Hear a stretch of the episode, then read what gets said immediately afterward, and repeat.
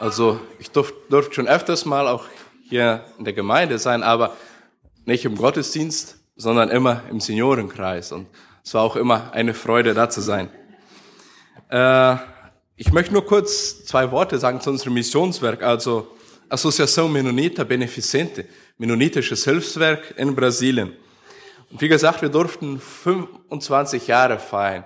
Und wir haben so einen Titel über diese Reise gestellt und da heißt es 25 Jahre durch Gottes Gnade geführt. Also diese 25 Jahre dürfen und durften wir jeden Tag neu Gottes Gnade ganz persönlich auch dort erleben. Und nach dem Gottesdienst, da haben wir auch solche Bücher mit. Da kann jeder, der Interesse hat, eines mitnehmen oder auch ein Flyer vom Missionswerk. Die sind kostenlos da. Und wir haben auch ein paar Fußbälle mit. Also als wir dort losflogen in Brasilien, da dachten wir uns so, wie geht das nur? Wenn wir nach Deutschland kommen, dann werden wir uns immer an dem schönen Spiel erinnern. Ne? Und da sagt man halt, wir haben die Fußbälle mit, die sie damals dort vergessen haben und die bringen wir wieder zurück nach Hause. Ne? Und jeder Fußball, wir haben hier drei, aber im Auto habe ich noch mehr. Jeder, der gerne einen mitnehmen möchte, darf uns gerne auch eine Spende von 15 Euro dafür geben. Das geht halt für äh, die Arbeit, auch die dort in Brasilien getan wird. Und diese Fußbälle, die sind handgenäht von Familien, die wir dort betreuen. Und ich grüße auch die Gemeinde mit einem Bibelvers aus 2. Petrus. Also 2. Petrus Kapitel 1, Vers 2. Gnade und Friede werden euch mehr und mehr zuteil in der Erkenntnis Gottes und unseres Herrn Jesus. Also dass dieses auch jeden Tag bei uns in unser Leben so sein kann, dass wir in der Gnade Gottes, also dieses auch ganz persönlich spüren können. Und als ich so darüber nachdachte, also gerade auch über David, da ging mir das so etwas durch den Kopf, also jeder von uns, der hat ja Höhen und hat auch Tiefen in seinem Leben. Also ich kenne bis, habe bis heute noch keine Person gekannt, die, wo es immer oben übergeht. Also, ne, das geht immer gut, es gibt keine Tiefen. Und da gibt es zwei Möglichkeiten. Entweder ist die Person so hoch in den Wolken, dass sie nie wieder runterkommt, oder die ist so tief unten und meint, ne, also es ist immer gleich auf, das geht nicht mal mehr, nicht mal wieder hoch. Aber in unser Leben erfahren wir Höhen und Tiefen. Und wie gehen wir damit um? Was machen wir? Wie, wo suchen wir Hilfe? Und wie, ja, wo, bei wem soll ich Hilfe suchen? Mein Freund, bei meinem Kollege. Und dazu lesen wir uns den Text aus 2 Samuel Kapitel 5, die Verse 17 bis 25. Und David ist eine Person, wo wir viel davon lernen können. Da heißt es, als aber die Pharisäer hörten, dass man David zum König über Israel gesalbt hatte, da zogen sie alle herauf, um David herauszufordern. Als David dies erfuhr, zog er zur Bergfeste hinab. Die Philister aber waren gekommen und breiteten sich aus im Tal Rephaim. Und David befragte den Herrn und sprach, soll ich gegen die Philister hinaufziehen? Und willst du sie in meine Hand geben? Und der Herr sprach zu David, ziehe hinauf, denn ich werde die Philister gewiss in deine Hand geben. Und David kam nach Baal Perazim, und David schlug sie dort und sprach, der Herr hat, hat meine Feinde vor mir zerrissen, wie das Wasser einen Damm zerreißt. Daher nannte man jenen Ort Baal Perazim. Und sie ließen ihre Götter dort. David aber und seine Männer nahmen sie weg. Aber die Philister zogen nochmals herauf und breiteten sich aus im Tal Rephaim. Und David befragte den Herrn. Da sprach er, ziehe nicht hinauf, sondern umgehe sie und falle ihnen in den Rücken, dass du von den Balsambäumen her an sie herankommst. Und wenn du in den Wipfeln der Balsambäume das Geräusch eines Einherschreitens hören wirst, dann beeile dich, denn dann ist der Herr vor dir hergezogen, um das Herr der Philister zu schlagen. Und David machte es so, wie es der Herr ihm geboten hatte. Und er schlug die Philister von Geba an, bis, nach Ge bis man nach Geser kommt. Also David und die Philister, die waren ja schon alte Bekannte, könnte man so sagen. Sie hatten sich ja schon gegenübergestanden wenn wir ein bisschen so die Geschichte Davids nachlesen, also als er Goliath geschlagen hat, da war der Riese Goliath und hier der kleine David. Ne? Also jung, der Jüngste aus der Familie, wie wir schon hörten. Und David schlägt, tötet hier den Goliath. Und das Volk Israel, oder, und die Philister fliehen das Volk Israel nach und viele werden getötet. Und jetzt wird David hier als König gesalbt und die Philister versammeln sich und sie denken so also, ja, wollen wir mal sehen, was der aushält. Wollen uns mal da zum Krieg stellen und mal sehen, was der David und das Volk Israel, ob die wirklich so mächtig sind, wie sie auch tun. Und wenn wir diese ganze Geschichte mal so rein menschlich durchdenken, da ist es doch logisch. Wenn ein Volk sich zum Krieg stellt, ist es auch logisch, dass das andere Volk sich auch zum Krieg stellt. Das ist eigentlich das Übliche, das Normale. Aber David, er macht das anders.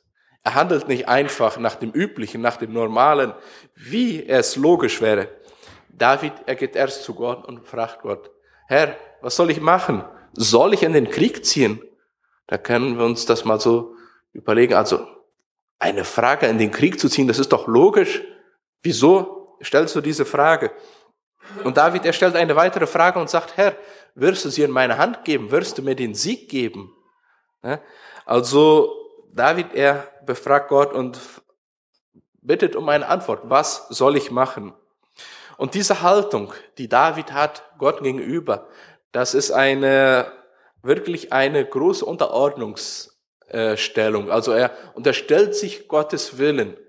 Er sagt hier, Herr, mache du, wie du es willst und zeige mir, was dein Wille ist, auch für mein Leben. Und der Herr sagt, David, zieh hinauf, ziehe in den Krieg und schlage sie. Ich werde sie in deine Hand geben. Also Gott sagt, geh im Frieden, geh mit meinem Segen und ich werde bei dir sein.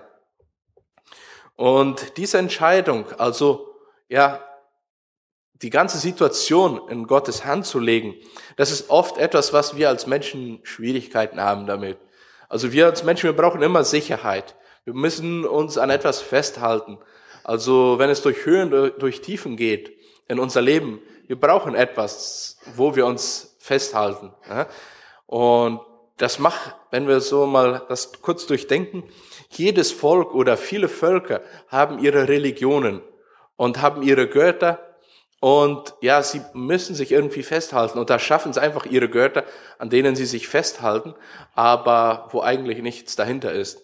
Nur der alleine und wahre Gott, der kann ihnen helfen. Das ist unser Gott. Und ja, also wirklich zu sagen, Herr, in deiner Hand steht es. Also was jetzt geschieht, das, da bin ich dafür und ich bin damit einverstanden für das, was du in meinem Leben willst. Und da stelle ich wieder die Frage, also wo suchen wir Hilfe? Wenn es in meinem Leben mal Schwierigkeiten gibt, wenn da Schwierigkeiten auftauchen, wo suche ich Hilfe? Gehe ich einfach zu meinem Freund und bitte ihn um Rat oder gehe ich zu meinen Eltern und bitte ihn um Rat oder suche ich im Google nach, im Internet? Ja, ich sage mal so, das sind alles Sachen, Situationen, die sind nicht schlecht. Also wir sollen unseren Freunden, unseren Nachbarn und den anderen auch um Rat fragen. Ne? Oder auch einige Sachen manchmal im Internet suchen, also wie mache ich dies oder wie mache ich das. Aber äh, wirklich, dass wir das bei uns im, im Sinn haben, dass die Hauptstelle, wo wir um Rat bitten, auch Gott sei. Also dass wir wirklich Gott auch um Rat für unser Leben bitten. Und ja, David hat hier gesiegt mit dem Volk. Sie haben den Sieg bekommen und das wäre ja, wenn wir uns das so vorstellen, für den König. Er war damals das Oberhaupt vom ganzen Volk. Und sie haben den Sieg. Sie haben die Philister geschlagen. Und er zieht jetzt ein in der großen Stadt. Also, so wie es auch bei Saul beschrieben war. Er zieht vor dem Kriegsvolk ein. Und das ganze Volk, das jubelt. Das ganze Volk, das schreit. Und da kann ich es mir leicht vorstellen, das muss in sein Ego also wirklich schon wohlgetan haben. Ne? Also David und seinem Volk, sie haben gesiegt. Aber, und ich kann mir, auch leicht vorstellen, dass das ganze Volk gejubelt hat. Aber David ergibt Gott die Ehre. Er sagt Gott, du hast den Sieg für uns bekommen. Und er sagt hier in, zweite, in der zweiten Hälfte von Vers 20, der Herr hat meine Feinde vor mir zerrissen, wie das Wasser einen Damm zerreißt. Also, wenn wir uns das mal vorstellen, ein Damm, wenn der reißt, also die, das ganze Wasser, das da rausfließt, das nimmt alles mit, was davor ist. Manchmal sogar die Bäume, Felsen, Autos, Menschen, also alles, wenn der Damm durchbricht, alles, was im Weg ist, das nimmt er einfach mit und bricht durch. Und so hat auch Gott hier gehandelt. Er ist einfach durch die Philister gezogen und hat die vernichtet. Und David sagt, Herr, dir sei die Ehre dafür. Aber die Philister, die geben sich nicht für geschlagen. Sie kommen wieder. Sie stellen sich ein zweites Mal auf, hier auch wieder im Tal, und sie fordern David wieder auf. Und da könnten wir uns so das überlegen, also, ja, David, er hat doch schon einmal gesiegt. Er hat doch schon einmal den Sieg erlangt. Er wusste jetzt schon, wie er gegen die Philister kämpfen sollte. Aber er geht wieder zu Gott und sagt, Herr, soll ich ziehen? Soll ich gehen? Wirst du mir den Sieg geben? Und ich bin mir sicher, wenn Gott gesagt hätte, du bleibst jetzt hier und machst es nicht, da wäre, hätte David gehorcht und er wäre mit seinem Volk da geblieben. Aber da, aber Gott sagt zu David, du gehst jetzt, ziehst jetzt nicht hinauf, sondern umgehst sie und in dem Wald, also zu den Balsambäumen. Und wenn du da ein einherschrittendes äh, Geräusch hörst, da geh los, weil dann weißt du, ich bin vor dir hergezogen. Und oft, wenn Schwierigkeiten in unser Leben auftauchen, die sich wiederholen, da meinen wir schon zu wissen, wie wir da vorzugehen haben, welches die Lösung ist, wie wir da zu handeln haben. Aber Gott, er hat auch einen anderen Plan für unser Leben. Es ist nicht, dass wenn ein Problem ist und das wieder auftaucht, dass das immer die gleiche Form hat oder dass Gott immer den gleichen Plan hat. Manchmal wird auch, wenn ein Vortrag ist oder so, gesagt, also bei Gott gibt es die Ampel, die Verkehrsampel, also rot für, das ist nicht mein Plan, gelb, warte noch etwas und grün, geh weiter. Aber bei Gott gibt es noch eine weitere Lampe und das ist eine Lampe, die, oder eine Ampel, die haben wir in Brasilien nicht, aber hier in Deutschland ist die. Und das ist rechts daneben die Busampel. Also und diese Ampel rechts, die heißt bei Gott, ich habe noch einen anderen Plan für dein Leben als den Plan, den du hast. Und ja, das war auch etwas, was David hier erleben durfte. Gott hat nicht einfach David nur gesagt, jetzt geh oder geh nicht oder warte oder nicht, sondern Gott sagt zu David, ich habe einen anderen Plan. Beim zweiten Mal handelst du etwas anders.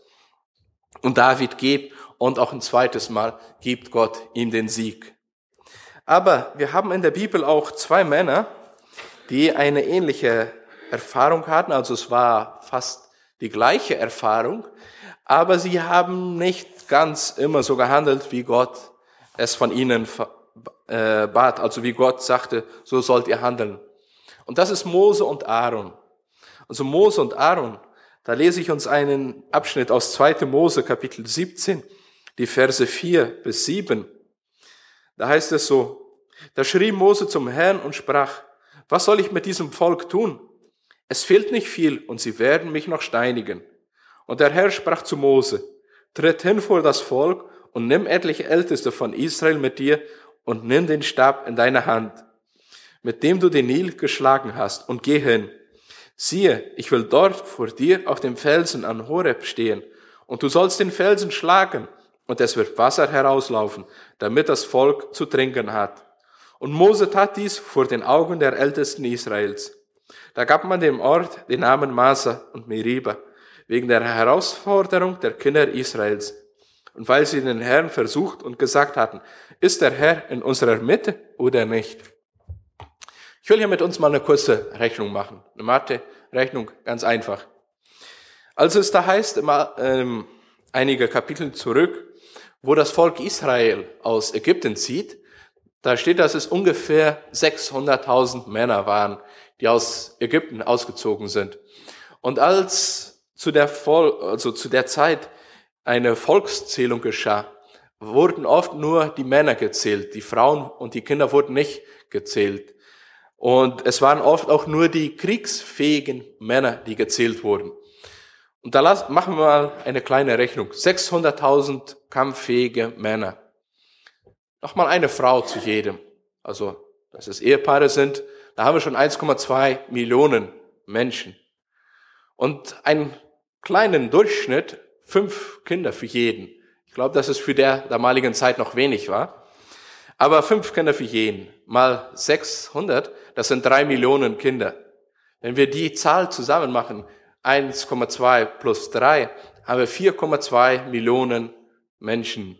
Also, ne, es kann etwas mehr, etwas weniger gewesen sein.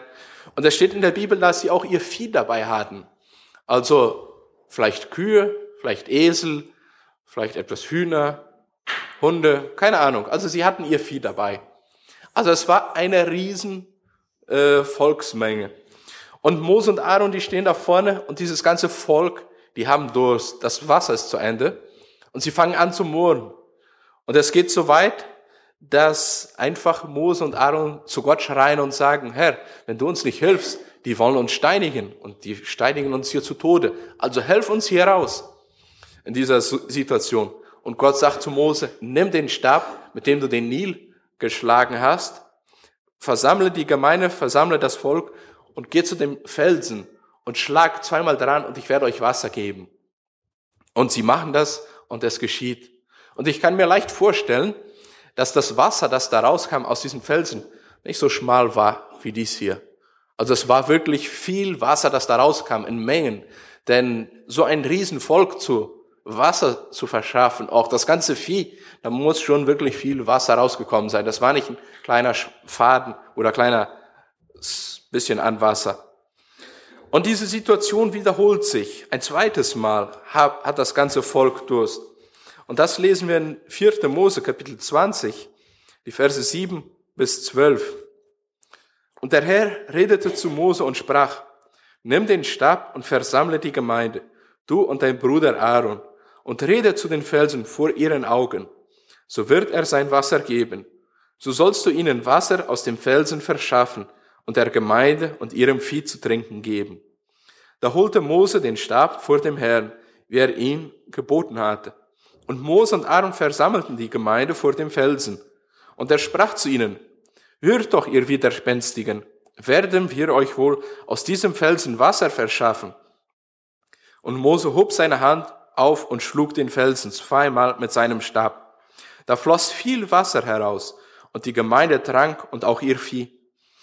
Und der Herr aber sprach zu Mose und Aaron, weil ihr mir nicht geglaubt habt, um mich vor den Kindern Israel zu heiligen, sollt ihr diese Gemeinde nicht in das Land bringen, das ich ihnen gegeben habe. Das ist das Wasser Miriba, wo die Kinder Israels mit den Herrn haderten und er sich an ihnen heilig erwies. Also ein zweites Mal war dieses große Volk, hatte es Durst. Das Wasser war wieder zu Ende. Und Mose und Aaron schreien zu Gott, Herr, helf uns wieder. Wir sind in Not hier, wir haben kein Wasser. Die wollen uns wieder töten und steinigen. Und da sagt Gott, Mose und Aaron, versammelt die Gemeinde, nimm deinen Stab, geht zu den Felsen und rede, und ich werde euch Wasser geben. Und sie gehen zum Felsen, und ich kann mir den Druck vor, also vielleicht nicht mal vorstellen, den Mose und Aaron verspürt haben, wenn diese ganze Volksmenge da auf denen da Druck ausüben, also wir brauchen Wasser. Und ne, also das war ein Riesendruck, den die beiden da verspürten. Und sie gehen zu den Felsen und schlagen zweimal an den Felsen und das Wasser, das kommt. Und das ist etwas Wunderbares. Also wie ich hier, äh, wenn ich dies so durchlese und sehe, Mose und Aaron haben nicht das gemacht, was Gott ihnen bat. Gott sagte, rede zu dem Stein und sie gehen und schlagen den Stein. Aber trotzdem hält Gott sein Versprechen und er gibt ihnen Wasser. Und hier heißt es, da kam viel Wasser raus. Und das, die ganze Gemeinde und das Vieh hatten zu trinken. Und da darf ich persönlich daraus lernen, also äh, egal ob ich auch Verfehlungen mache, ob ich, ja, wenn Gott seinen Plan für mein Leben hat, wenn ich auch manchmal daneben trete, Gott, er führt seinen Plan durch, er hält sein Versprechen. Er hat einen Plan für mein Leben und auch für ein, das Leben von einem jeden von uns, auch für unser Missionswerk.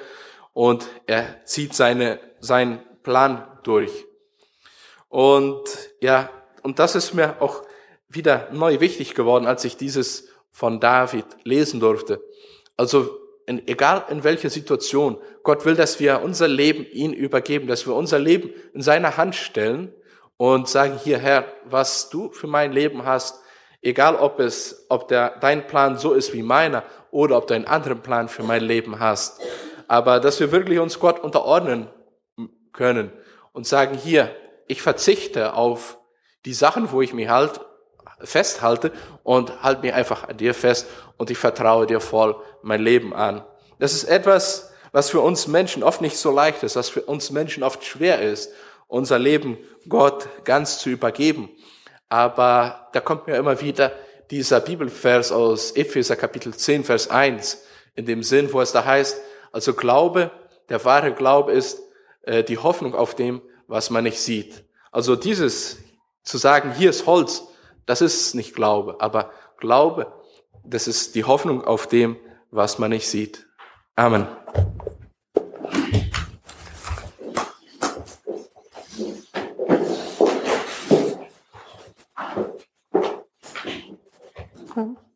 Vielen Dank. Ich denke, es macht Mut, Gott zu vertrauen, unsere Dinge